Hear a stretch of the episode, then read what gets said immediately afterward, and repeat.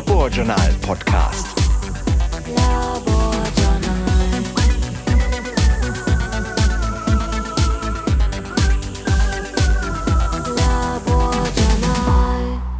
Herzlich willkommen beim Laborjournal Podcast. Am Mikrofon begrüßt sie Sandra Ningemann. Und nachdem unsere ersten drei Ausgaben wirklich tierisch waren, es ging um giftige Vögel, um die Evolution der Spinnentiere und um die Geschwindigkeit von Nesselzellen, wird's jetzt nicht tierisch, sondern kriminell. Genauer, es wird kriminalistisch. Es geht um Spuren vom Tatort, genetisches Material. Dass man DNA analysiert, ist ja mittlerweile bekannt. Doch auch RNA verrät einiges über den Tathergang. Wie man über die RNA-Analyse von Tatortspuren auf Körperflüssigkeiten schließen kann, das erforscht Cornelius Kortz. Er ist Biologe, hat bis vor kurzem in der Rechtsmedizin der Uni Bonn gearbeitet und leitet inzwischen die forensische Genetik am Institut für Rechtsmedizin des Universitätsklinikums in Kiel. Laborjournalautor Mario Rembold hat mit ihm über ein aktuelles Paper gesprochen. Das hatte Kortz noch zusammen mit den Bonner Kollegen fertiggestellt und im Frühjahr im Fachblatt Forensic Science International Genetics publiziert. Er erklärt uns nun, was die Forensik-Genetiker da in Bonn untersucht haben und wieso diese Ergebnisse wichtig für die Verbrechensaufklärung sein könnten. Ja, es ist ja immer die Rede von dem genetischen Fingerabdruck. Mhm. Ich habe doch wirklich die DNA, um den Täter zu überführen. Warum möchtest du jetzt auch noch RNAs analysieren?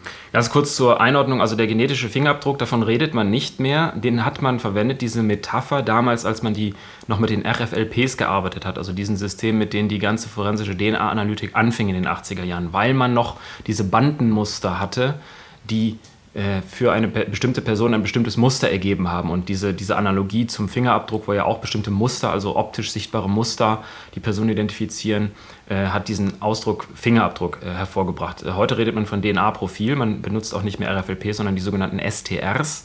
STR, vielleicht erklärst du nochmal kurz. Short Tandem Repeats, STRs. Mhm. Das sind auch Längenpolymorphismen, aber die sind kürzer, diese Bereiche, und man hat, bevor man die analysiert, eine PCR, also eine Polymerase-Kettenreaktion, die dieses Material in ganz, ganz extremem Maße anreichert, sodass man also auch aus geringeren Spurenmengen noch Analysen machen kann und die degradationsunempfindlicher sind als die RFLPs. Also das heißt auch mit Material, das stark der Umwelt ausgesetzt war, äh, das getrocknet ist, das vielleicht in der Sonne gelegen hat, kann man noch DNA-Profile machen. Es ist trotzdem die Analyse von Längenpolymorphismen, aber diese findet nicht mehr auf einem Gel statt, wo man also Banden miteinander vergleicht, sondern indem man Fluoreszenzsignale in einer sogenannten Kapillarelektrophorese erzeugt. Das ist mhm. technisch etwas anderes, aber es ist äh, in der Sache dennoch äh, die Analyse von Längenpolymorphismen. Und ähm, die Einschränkung bei dieser Art von Untersuchungen, die sich also auf DNA bezieht, ist, dass man ausschließlich die Herkunft bestimmten biologischen Materials, beispielsweise an Tatorten, auf bestimmte Personen zurückführen kann. Das heißt also, man kann eine Quellenzuordnung biologischen Materials machen, aber zu der Rekonstruktion des Tathergangs gehören natürlich noch ganz andere Details, die sich über die DNA nicht abbilden lassen. Zum Beispiel, was ist eigentlich passiert? Stichwort Sexualdelikt. Wer hat genau was getan? Wie setzen sich bestimmte Mischspuren, die also aus verschiedenen Körperflüssigkeiten bestehen können, bei Sexualdelikten bis zu fünf verschiedenen, eigentlich zusammen? Und was kann man aufgrund der Zusammensetzung dieser Mischung über den Tathergang oder über die Behauptung der jeweils bei der Tat gegenüberstehenden Beteiligten, also dem Opfer beispielsweise und dem Tatverdächtigen, sagen? Und darum, äh, das kann man beantworten mit einer anderen Molekülklasse, nämlich mit der RNA es gibt doch sicherlich auch Methoden, in dem Paper ist das in der Einleitung genannt, immunologische Methoden. Ist das nicht zuverlässiger? Denn ich stelle mir vor, das habe ich damals immer im Labor festgestellt, RNAs, die muss ich nur angucken, dann sind die kaputt. Genau, das ist, das ist ein, wie sagt man, ein moderner Mythos. Also die RNA ist empfindlicher als die DNA, das ist so. Aber seit sich die Forensik damit befasst und die erste forensische Arbeit ist lustigerweise, also die RNA erwähnt, stammt aus, äh, aus dem Anfang der 80er Jahre.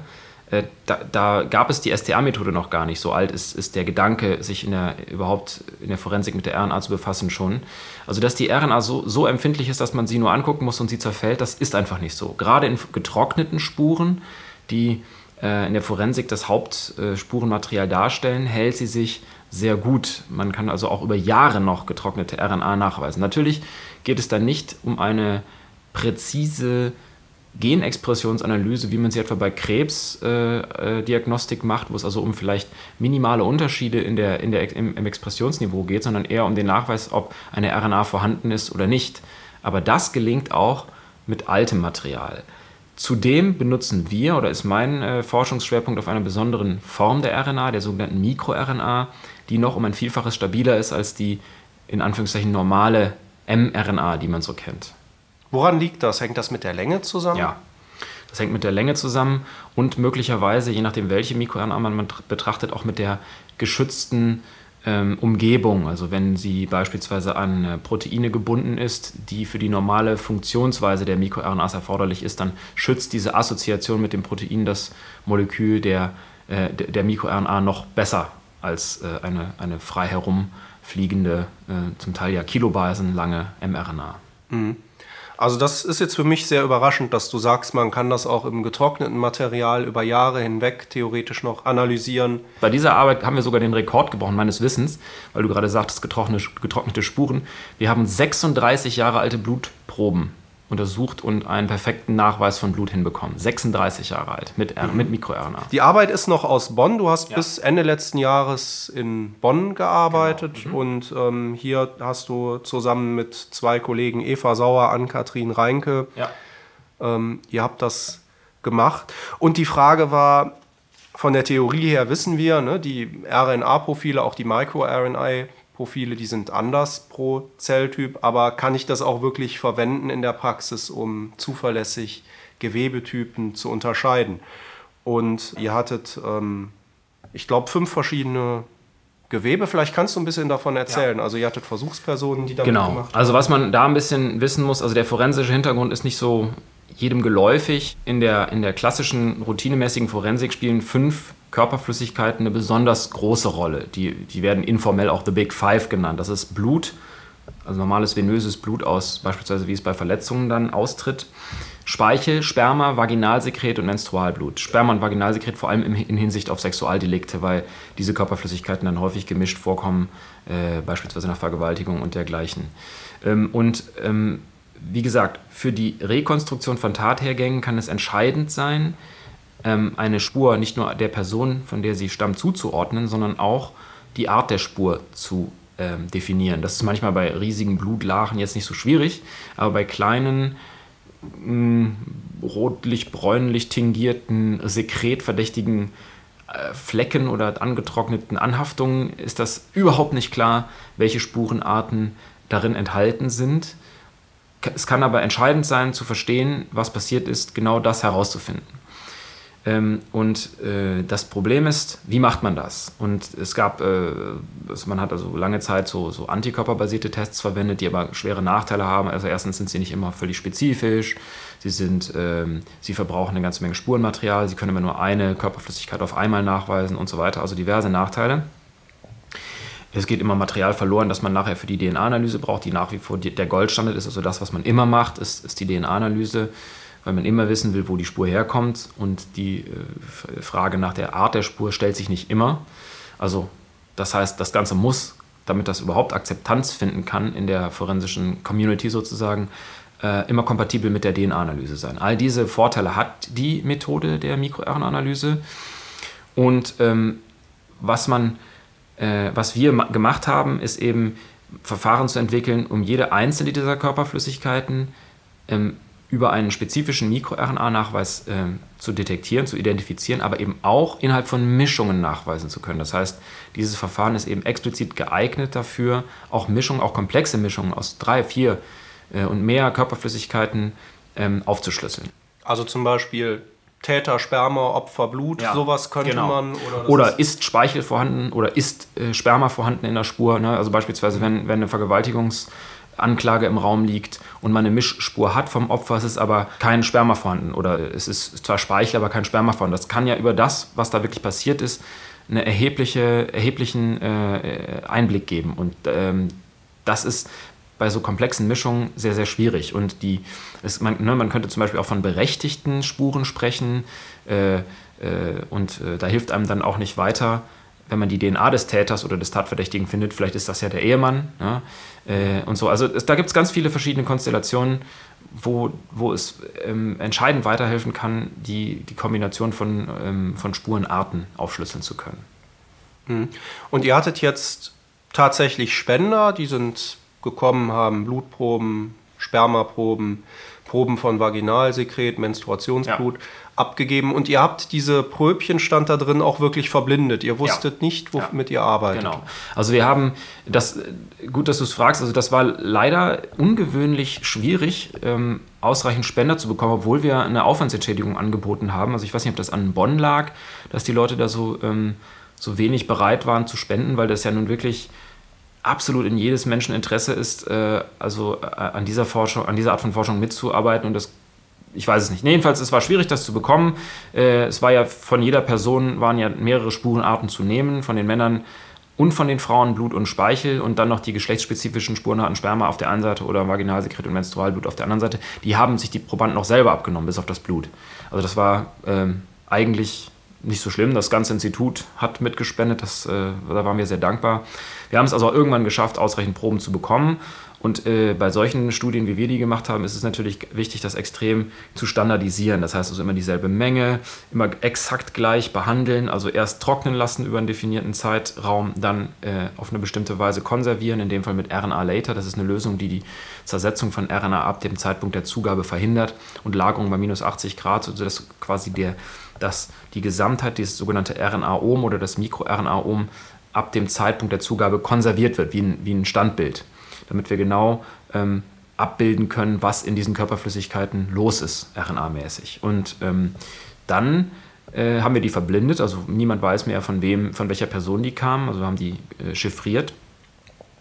Und nachher dann auch, ähm, als unser Verfahren ähm, fertig entwickelt war, haben wir von einer Person ähm, zufällige Mischspuren erzeugen lassen und haben die wiederum verblindet einer zweiten Person gegeben, die die mit diesem Verfahren analysiert hat, um rauszukriegen, was drin ist und haben überprüft, wie gut war denn die Vorhersagegenauigkeit.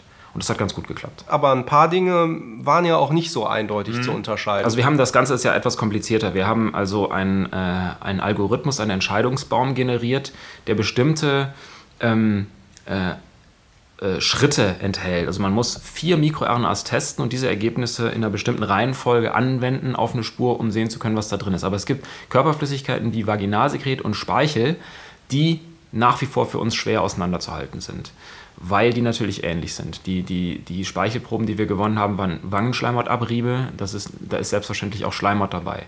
Und bei dem, was im Vaginalsekret äh, enthalten ist, ist auch viel Schleimhaut dabei. Das heißt, vielleicht ist diese, dieses gemeinsame Enthalten von Schleimhaut etwas, was diese Ergebnisse ein bisschen unübersichtlicher macht. Das sind Probleme, die wir auch in anderen Studien gesehen haben, von anderen Gruppen. Die hatten immer Probleme, diese beiden Marker auseinanderzuhalten, sodass beispielsweise für, die, äh, für das Vaginalsekret schon bakterielle Marker vorgeschlagen worden sind als zusätzliche Möglichkeit, indem man Bakterien nachweist, also deren Erbgut oder RNA, die ausschließlich in, in der vaginalen Flora vorkommen. Äh, aber da arbeiten wir dran. Also ähm, wir versprechen uns von besseren ähm, Essays, die dann auf Sequenzierung beruhen, vielleicht noch äh, Kandidaten zu finden, die etwas spezifischer sind. Mhm. Jetzt würde mich natürlich interessieren, was könnt ihr sicher mit dieser Methode auseinanderhalten? Ich meine, es geht ja hier darum, dass im Ernstfall darüber entschieden wird, ob jemand mhm. ins Gefängnis Richtig. muss oder nicht. Und äh, was kann man sicher unterscheiden und wie sicher ist das dann? Das ist, ähm, das ist ein guter Punkt. Also was, was, wir, was wir aufgrund der Ergebnisse zum Beispiel sicher sagen können, ist, äh, ob Blut vorhanden ist oder ob keins vorhanden ist oder ob Sperma vorhanden ist und ob keins vorhanden ist. Das, da bin ich relativ sicher. Das kann ich, äh, kann ich mit, mit, guter, mit guter, gutem Gewissen behaupten. Aber entscheidender, ob, äh, also dieses Wort sicher, was heißt das eigentlich? Wir müssen, und das ist etwas, was wir hier bei dieser Studie, wo wir großen Wert drauf gelegt haben, wir müssen ein mathematisches Verfahren haben, das die Wahrscheinlichkeit abbildet. Also ganz analog zur DNA. Auch da haben wir nie Sicherheit. Ja, wenn wir also zwei übereinstimmende DNA-Profile haben, ist das kein hundertprozentig sicherer Beweis, dass eine Spur von einer Person stammt. Man kann aber die Genauigkeit oder die Irrtumswahrscheinlichkeit sehr gut berechnen. und kennt auch den Fehler, den man dabei macht. Und häufig sind, oder so gut wie immer, sind die Ergebnisse so überwältigend unwahrscheinlich, also dass das per Zufall passiert, dass das vor Gericht als ähm, jenseits jeden begründeten Zweifels angenommen wird. Und genau dahin wollen wir auch mit der RNA kommen. Wir haben ja ein Verfahren, also eine Diskriminanzanalyse entwickelt, in die die Messwerte einfließen, die wir mittels unserer quantitativen PCR erhoben haben. Und diese äh, ermöglicht es, eine Wahrscheinlichkeit auszugeben. Und die, diese Wahrscheinlichkeit kann man vor Gericht berichten. Und dann bleibt es nach wie vor dem Richter überlassen, zu entscheiden, aufgrund dieser Aussage, dieser Wahrscheinlichkeitsaussage, die wie gesagt mathematisch solide ist, ähm, zu entscheiden, ob er davon ausgeht, dass äh, unsere Beurteilung, beispielsweise, dass es Sperma in der Spur vorhanden, ob er die so wertet wie wir. Ne, in den meisten Fällen wird er sich dem anschließen, wenn die Wahrscheinlichkeit ausreichend hoch ist. Aber das Wichtige ist, dass es nicht mehr arbiträr ist, also dass man nicht mehr sagt, ja, ich glaube schon, so sieht irgendwie so danach aus, sondern dass man sagen kann, wir irren uns mit folgender Wahrscheinlichkeit. Und das ist ja dann die Qual oder die Schwierigkeit oder die Herausforderung, die, das, die immer die Juristen haben. Wie entscheide ich aufgrund dieser Wahrscheinlichkeiten?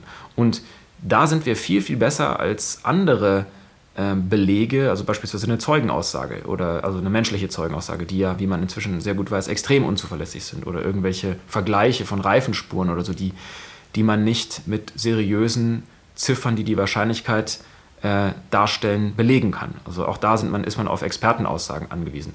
Wenn wir das Ganze auf mathematische Verfahren basieren können, die, deren Funktionsweise bekannt ist und deren Fehler bekannt ist, dann äh, kann ich immer mit einem guten Gewissen die Ergebnisse auch so rausgeben.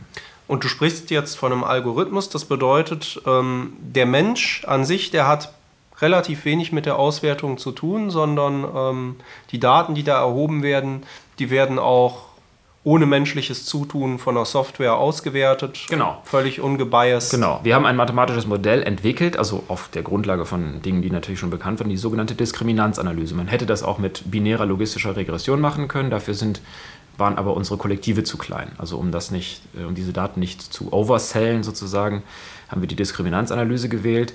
Und da haben wir jetzt eine, eine lineare Funktion, also eine Zuordnungsvorschrift, in die die Messwerte aus der QPCR direkt einfließen. Und äh, da gibt es also keinen Bedarf der menschlichen Interpretation, sondern man kann dann die Ergebnisse direkt berichten. Und äh, das ist das, wo wir hinwollen, also dass man da Zahlen äh, liefert. Und äh, um deine implizite Frage vorwegzunehmen, in anderen Ländern, die fortschrittlicher sind, so wie Holland oder Australien, wird das Verfahren der RNA-basierten Spurenartidentifikation bereits längst vor Gericht verwendet und erfolgreich verwendet. Also das heißt, das ist kein Science-Fiction oder Hokuspokus, sondern das ist eine solide Analyse, die andere Voraussetzungen hat und äh, wir haben den Anspruch, das bekannt zu machen und äh, mit dafür zu sorgen, dass das in Deutschland auch vor Gericht verwendet wird. Denn andere Verfahren dieser Art, also beispielsweise diese Vortests, die ich eben erwähnt habe, wo man immunchromatografisch Spurenarten feststellt, werden ja längst gemacht, obwohl man da auch nicht wirklich die, äh, die Wahrscheinlichkeit so gut abbilden kann. Und äh, wenn man das Ganze auf solide Füße stellt, sehe ich überhaupt nichts, was dagegen spricht, auch und gerade im Lichte der Verantwortung, dass man also gerade forensische Belege besonders gut begründen muss, äh, das auch äh, in Deutschland äh, in der Routine zu verwenden. Jetzt frage ich mal böse, wenn das in anderen Ländern doch schon gemacht wird. Holland ist ja jetzt nicht irgendein Entwicklungsland, Richtig, sondern ja, ist hier genau. direkt nebenan. Ja. Warum musstet ihr diese Studie noch machen? Weil, ähm, also ich meine, natürlich ist immer eine Studie zu wenig. Es gibt äh, zu allen Verfahren immer mehrere ähm, Studien. Also je mehr Gruppen das machen und gleiche Ergebnisse oder vergleichbare Ergebnisse ähm, erzielen, desto glaubwürdiger wird das Ganze auch. Ähm, ähm, ich habe ja angefangen schon 2010 mit der MikroRNA in der Forensik. Das, die, die dritte Arbeit dazu überhaupt stammt von mir. Da habe ich Spuren äh, von Speichel und Blut erstmal unterschieden, aufgrund von MikroRNA. Und ähm, äh, seitdem gab es eine ganze Menge Studien zur forensischen MikroRNA-Analytik. Was es aber nicht gab, war ein Verfahren, eben, das sich äh, das bei der Auswertung auf so ein mathematisches Modell gründet und das nur vier MikroRNAs untersuchen muss, um fünf Körperflüssigkeiten zu unterscheiden. Äh, das heißt also, solche Studien braucht man, um nicht nur darauf aufmerksam zu machen, dass das geht, sondern dass das auch solide ist. Und ähm, in Holland wird, wie gesagt, nicht mit MikroRNA gearbeitet, sondern mit normaler mRNA. Das heißt aber eben, man begibt sich der Vorteile, die die MikroRNA-Analyse äh, anbietet. Das heißt, man kann vielleicht bei manchen Spuren, die besonders stark angegriffen sind, nicht mehr mit der RNA arbeiten, weil keine guten Ergebnisse mehr zutage gefördert werden können. Ähm, aber rein von der, von, vom wissenschaftlichen Hintergrund ist das sehr, sehr ähnlich. Und äh, ob jetzt in Deutschland mRNA oder MikroRNA vor Gericht verwendet wird, ist mir egal. Hauptsache es wird verwendet und Hauptsache es ist wissenschaftlich solide. Hm. Jetzt habt ihr natürlich schon idealere Bedingungen, wenn ihr Versuchspersonen habt, die direkt eine Probe abgeben. Da ist wahrscheinlich auch viel mehr Material enthalten. Und du sagtest gerade, das wird chemisch sofort gestoppt, mhm. dass da nichts mehr passiert. Genau. Das ist am Tatort natürlich anders. Woher weißt du, dass dieser Algorithmus mit den vorangegangenen Q-PCR, dieser quantisierenden PCR-Analyse, dass das bei diesen Spuren auch noch so aussagekräftig ist? Denn es macht ja einen Unterschied, ob ich prinzipiell nachweisen kann, da sind Micro-RNAs mhm. drin, genau. oder ob das noch zur Unterscheidung genügt. Völlig richtig. Also das heißt, bevor man so ein Verfahren wirklich routinemäßig verwendet, wären ähm, umfangreiche Validierungsexperimente noch erforderlich. Äh, einen Teil haben wir in der Studie schon gemacht. Also das heißt, äh, wir haben mit einer wichtigen Variable, die auf solche Tatortspuren einwirkt, bereits gearbeitet, nämlich der Zeit. Wir konnten, wie ich eben schon gesagt habe, an 36 Jahre alten Blutspuren zeigen, dass der Nachweis von Blut, also der Vorhanden, des Vorhandenseins von Blut, exakt genauso gut funktioniert wie bei frischem Blut. Das heißt also, das Alter scheint zumindest bei der Spurenart Blut überhaupt gar kein Problem darzustellen. Ähm, weitere Variablen, Temperaturschwankungen, Feuchtigkeitsschwankungen, die müsste man noch systematisch untersuchen, das ist richtig, damit man also noch relevantere Tatortspuren hat. Aber wir haben auch solche Mock-Cases angelegt, also das heißt Mischungen in unterschiedlichen Mischungsverhältnissen, getrocknet etc. Und gerade bei Sexualdelikten, äh, wenn dann die Spuren äh, aus einem Opfer entnommen werden oder aus, von Kleidung entnommen werden, sind, ist die Gefahr, dass da solche Umweltfaktoren wie Regen oder, oder großartige, lang andauernde ähm, Temperaturschwankungen äh, eingewirkt haben, nicht so hoch. Das heißt also, man kann simulieren, was an einem Tatort auf so eine Spur einwirkt. Man kann alle möglichen Variablen, die Zeit, aber auch das Mischungsverhältnis der einzelnen Spurenkomponenten äh, nachmachen und schauen, ob das Verfahren ähm, immer noch zu verlässlichen Ergebnissen führt. Und das wäre Aufgabe von Validierungsstudien, die man natürlich durchführen muss, bevor man das Ganze gerichtlich verwerten kann. Aber die Gefahr, dass man falsch positiv ist, was also jemanden ähm, zu Unrecht belastet, ist und so nicht gegeben, denn das, eine Spur wird nie besser durch Lagerung, sondern immer schlechter. Das heißt, es kann höchstens passieren, dass man ein Sperma beispielsweise nicht mehr nachweisen kann, obwohl es da war. Was bedeutet im Zweifel für den Angeklagten in dieser Interpretation? Also die Gefahr, dass man, dass da irgendeiner eingelocht wird, weil die Spur äh, zu kaputt war und man die Analyse nicht mehr richtig hat durchführen können, die ist eigentlich nicht gegeben. Ist das jetzt im Ermessen des Richters, ob er jetzt so eine Untersuchung anordnet und sagt, ja, das ähm, überzeugt mich, weil ich habe hier von dieser Arbeit aus Bonn gehört?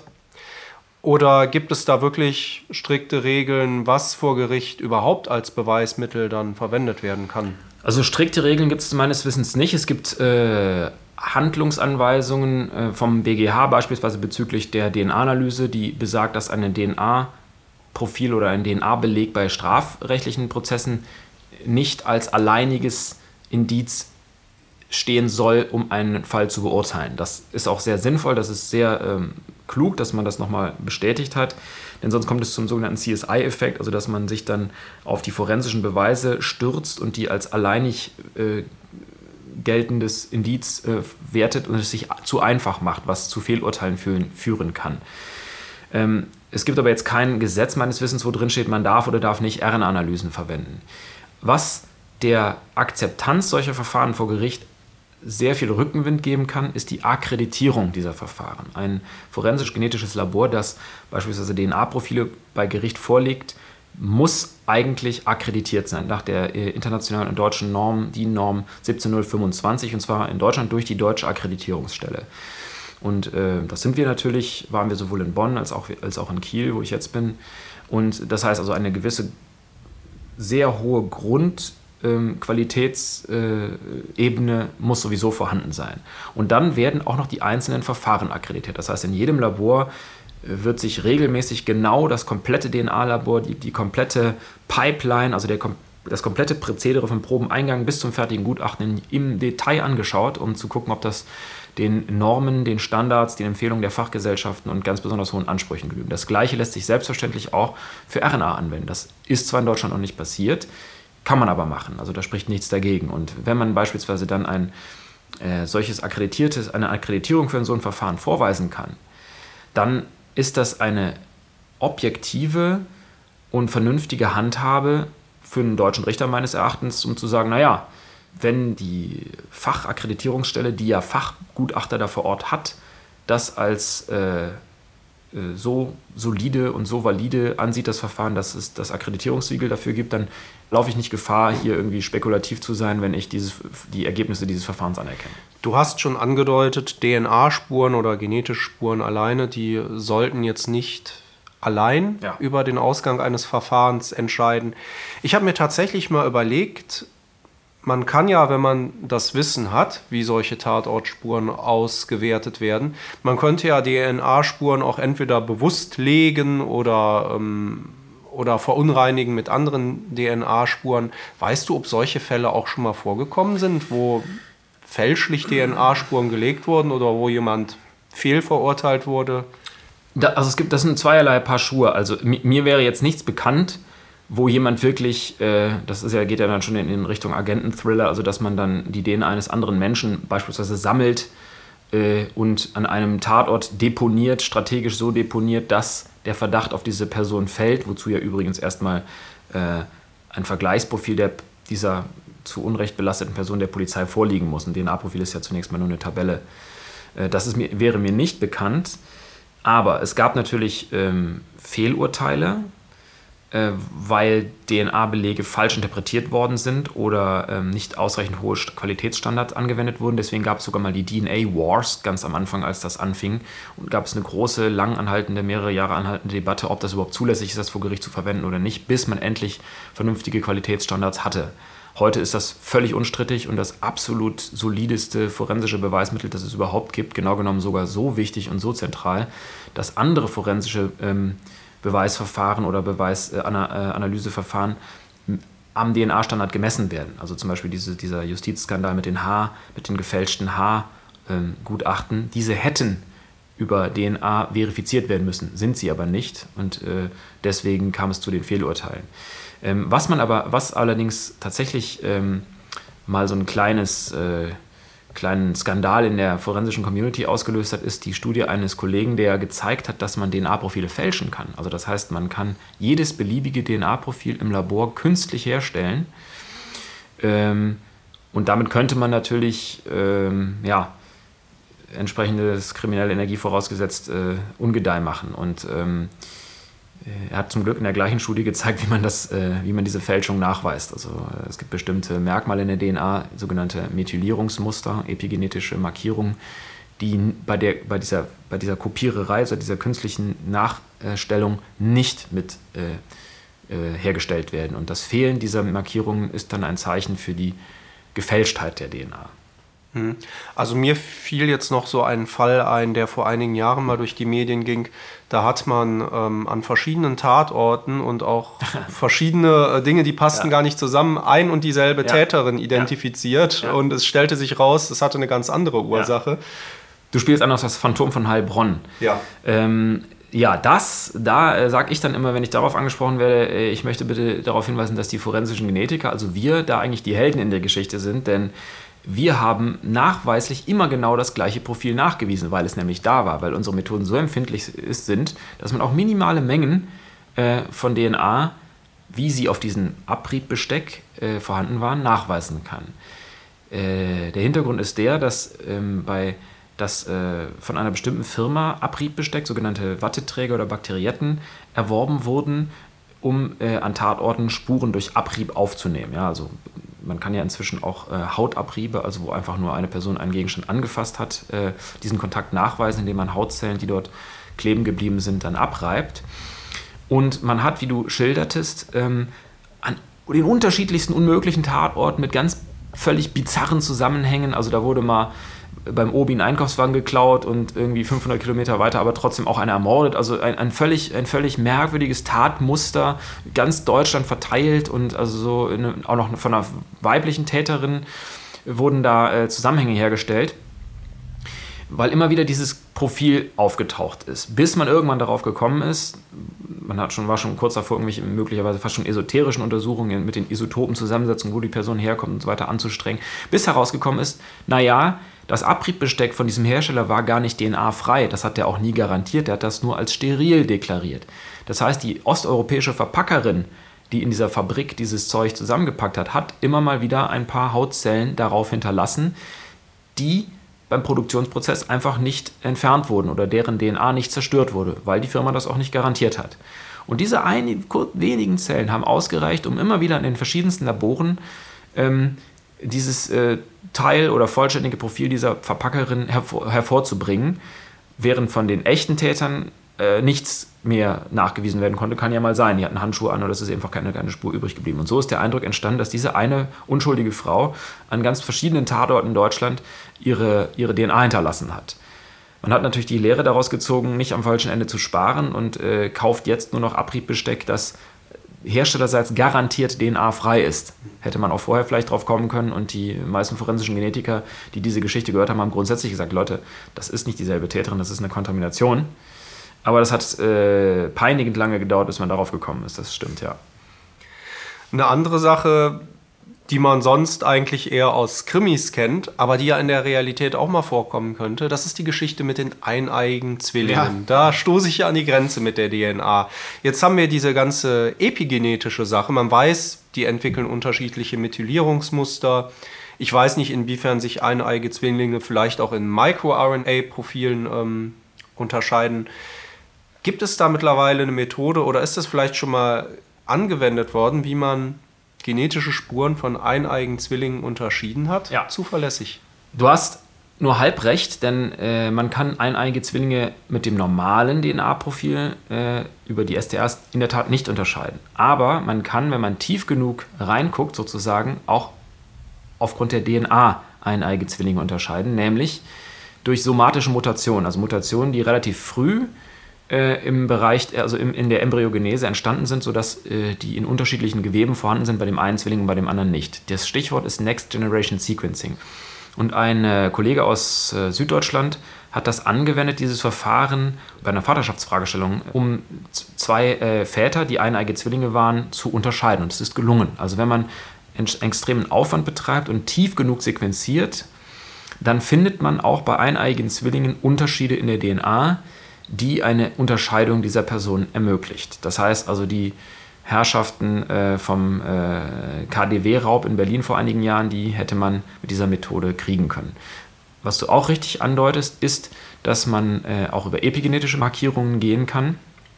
Und es gibt inzwischen auch forensische Verfahren, die sind noch nicht validiert und nicht praxistauglich, aber da gibt es Arbeiten dazu, die ähm, eben viel weniger aufwendig sind, weil man nicht über Next Generation Sequencing herangeht, sondern über die differenzielle Methylierungsmuster, die sich bei eineigen Zwillingen unterscheiden können und die man äh, mit einem viel einfacher durchführbaren Verfahren, das weniger Voraussetzungen hat, auch nachweisen kann. Also auch das ist eine Möglichkeit, eineige Zwillinge auseinanderzuhalten. Das heißt also, äh, Personen, die eineige Geschwister haben, sollten sich in Zukunft nicht mehr so sicher fühlen, dass sie sich davor vielleicht äh, verstecken können, weil sie den Forensikern entkommen wollen. Also die können wir jetzt auch kriegen. Laborjournal. So, so. Da müssen die Drehbuchautoren bei CSI also künftig drauf achten, bevor sie Geschichten mit eineigen Zwillingen erfinden. Das war Cornelius Kortz, interviewt von Mario Rembold. Wenn Sie neugierig geworden sind, Kortz hat auch einen eigenen Blog. Der heißt Blood and Acid. Geschrieben Blood and Acid, alles aneinander. Wir haben das aber auch verlinkt auf laborjournal.de. Auch das im Interview besprochene Paper haben wir dort verlinkt. Und das Laborjournal erscheint im Juni auch wieder als Heft zum Anfassen. Diesmal schauen wir, was hinter dem Placebo-Effekt steckt. Der kann nämlich tatsächlich auch physiologisch messbare Auswirkungen haben. Dann gibt es eine abstruse Geschichte eines abgelehnten Förderantrags und wer wissen will, was es mit Gendermedizin auf sich hat, sollte sich die neue Laborjournal-Ausgabe auch nicht entgehen lassen. Das gilt dann für Männchen und für Weibchen. Die neue Ausgabe gibt's übrigens auch online über laborjournal.de. Wir hören uns demnächst wieder und dann heben wir ab. An der Kölner Sporthochschule untersucht Stefan Schneider nämlich nicht nur, welche Auswirkungen Sport auf das Gehirn hat, sondern auch, wie gut Probanden Aufgaben bei Schwerelosigkeit lösen. Und zwar tatsächlich während eines Parabelflugs. Bis bald, am Mikrofon verabschiedet sich Sandra Niggemann. Tschüss.